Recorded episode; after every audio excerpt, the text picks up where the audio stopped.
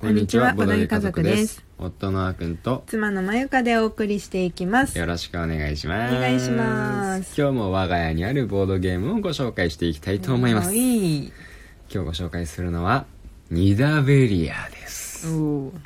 ニダベリね、うんなかなかうん聞いたことのないような言い回し ですが、アうん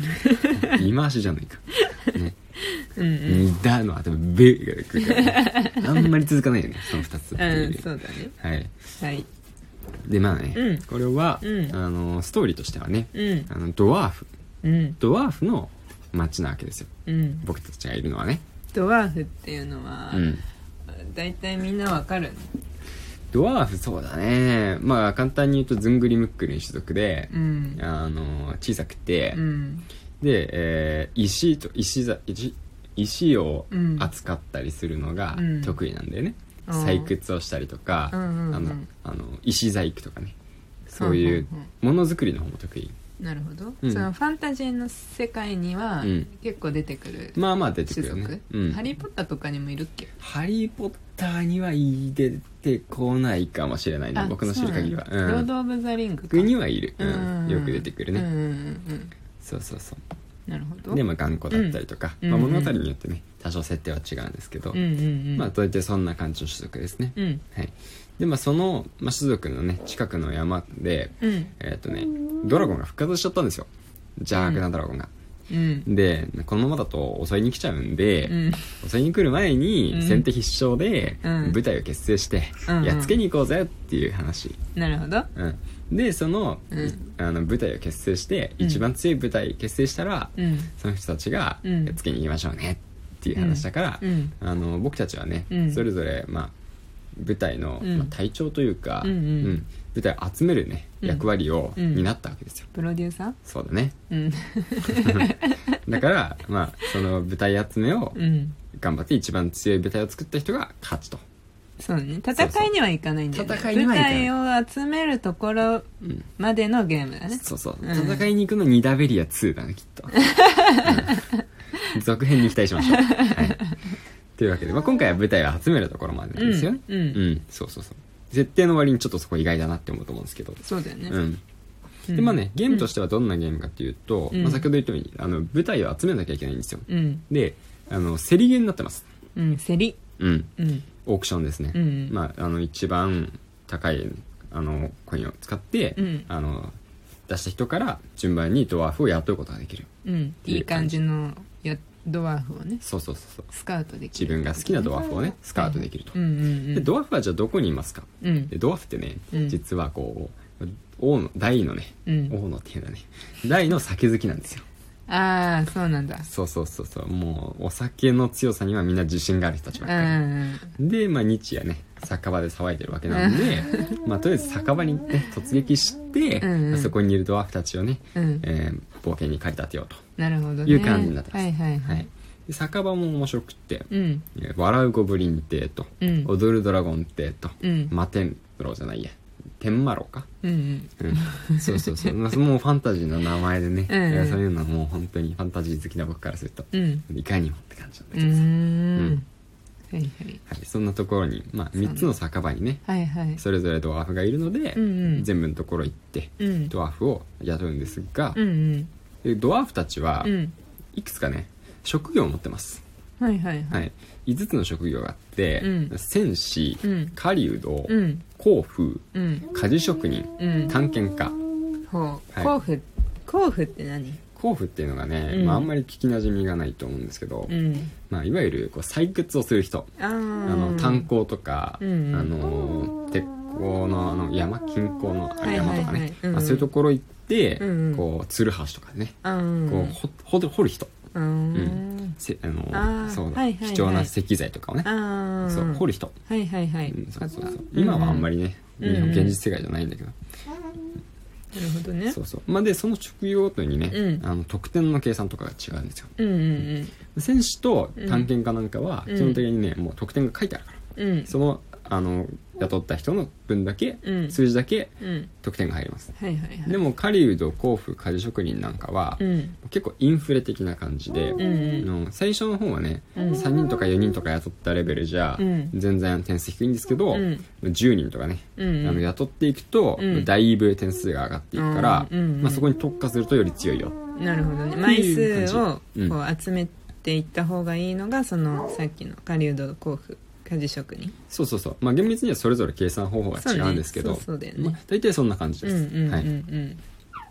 で、うんまあ、どうやってこのねあの人たちを雇っていくかっていう時に使うのが、うんまあ、コインなんですうよ、んでこのコインがニダベリアのまあうん特徴の一つかなっうんて思っていて、うんあの初期のコインはね、うんみんな同じ価値のコインしか持ってないわけです、うんただこのコインをレベルアップさせることができるんだよねうんうんみんなねこう価値ゼロのコインっていう謎のコインを持っていて、うんそれをコインでドワーフを雇った時だけ、うんあの使わなかったコインを使って、うん使わなかったコインのレベルアップができるとそうだねそうそう、うんうん強化ができるんですよ、うんだから最最初に持っていたコインよりももっと上等なコインをもらえるようになるうんでなんと驚くべきことに、うんはい、ゼロゼロコインゼロの価値のコインなのに、うんドワーフはなんと雇われてくれるん です、はい、すごくいい人たち確かに だからそうゼロコインで、まあ、余り物になりますけどね、うん大体価値が一番低いんで、まあまあ余り物になりますけど、まあ、一人ゲットして、うんついでにその自分が使わなかったコインをレベルアップさせることができると、うん確かにあなんか深く考えなかったけどうん、そうだねゼロゼロコインでもついてきてくれるんだそうそうそうもう酒もう酒場だからね もうみんなそんな金額あんまり分かってない 計算ができないそんな酔いつぶれた人たちを雇っていくで契約書を書かせるんだああよね、うん、悪い人たちだよ ね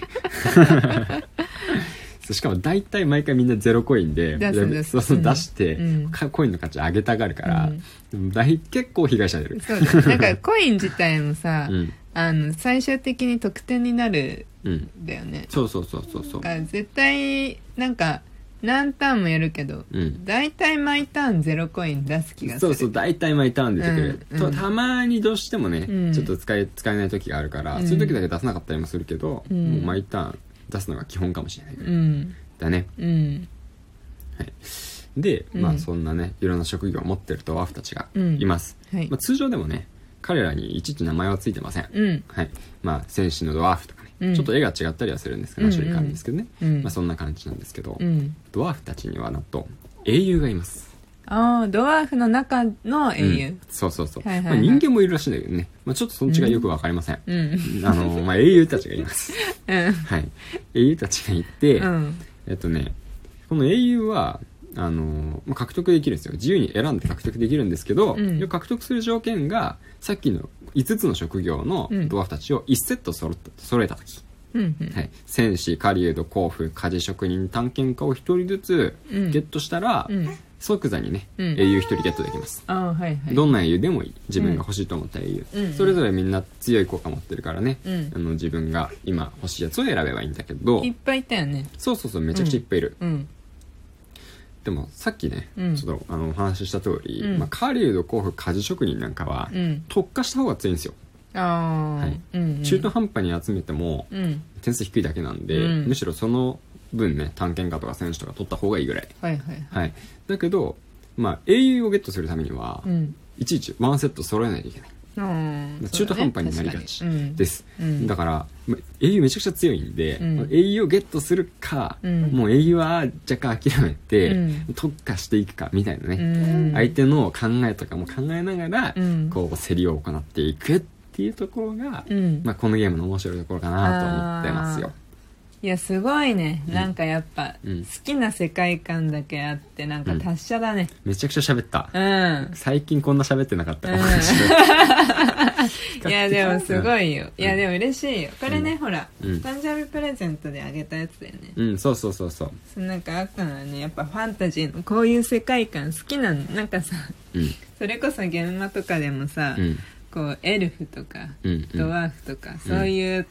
なんだた言葉が出てくるとうん惹かれてるもんねいつそもうそうそうそうまだ中二病だから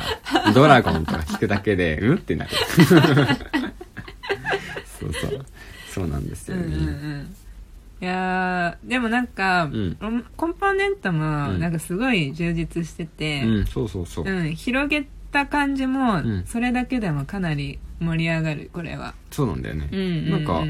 箱がねうん、他のあの大箱のボードゲームよりはちょっとちっちゃいぐらいのサイズなんだけど、うんうんうんこう並べるとね、うん結構縦にねそう縦に伸びるんだよね、使うそうそううん、珍しいパターンだよね、うん縦に使うそう長く使うねでうもんしかもさ、カードスタンドついててそうさそうなんだもとよね もとそう いやなんか いろいろ色使えてありがたいんだけど流用してるよ ねそうそうなんか英雄たちをね、うんカードスタンドに立てるんだよねそうみんな見えるようにね、んそうそうそうそうあそういうのもなんか面白いなってう思う、ん、コンポーネント5交換のは、うん本当にこのニダベリアのいいところですそうだよねね、うんでなんか一応世代に分かれててなんか第一世代のうん終わりで一旦報酬があるっていうのも面白い、そうだね、うんこうまあ、前半と後半みたいな感じで,、うんうんで第一世代っていうのが一旦山札があって、うんそれがなくなると、うん一旦生産するんですよ、うん戦士が一番多い人は誰でうん狩人が多い人は誰でみたいな、うんうん5つの職業ごとにうんでまあそれぞれ一番多かった人うんうんあの同率はダメなんですけど、うん単独で多かった人は、うん結構ね豪華な報酬をもらえるんでもすねらえるよね面白いよねこれを全部相手に奪われてしまうと後半だいぶ辛いっ確かにねてういう感じうんうんうのんところもあるんで前半から結構勝負バチバチやっていく感じですかうんね、うんうん、はいまあ、はいセリゲーとしては本当によくできている面白いゲーそうムだだと思ねうんで、ちょうどいいしね、うん45分くらいでそうそう時間も長すぎないからうんね、うん、うん、またね機会があれば全然やっていきたいと思ってますそうだねはい、というわけで今日はね、はいニダベリアうんご紹介していきました、はいはい、興味があったらぜひやってみてくやだってさみいてくださいまた明日も、えーボードゲームのお話ししていきますので、うんまた聞いてくださいね。はいそれではまたお会いしましょう。バイバイ。バイバイ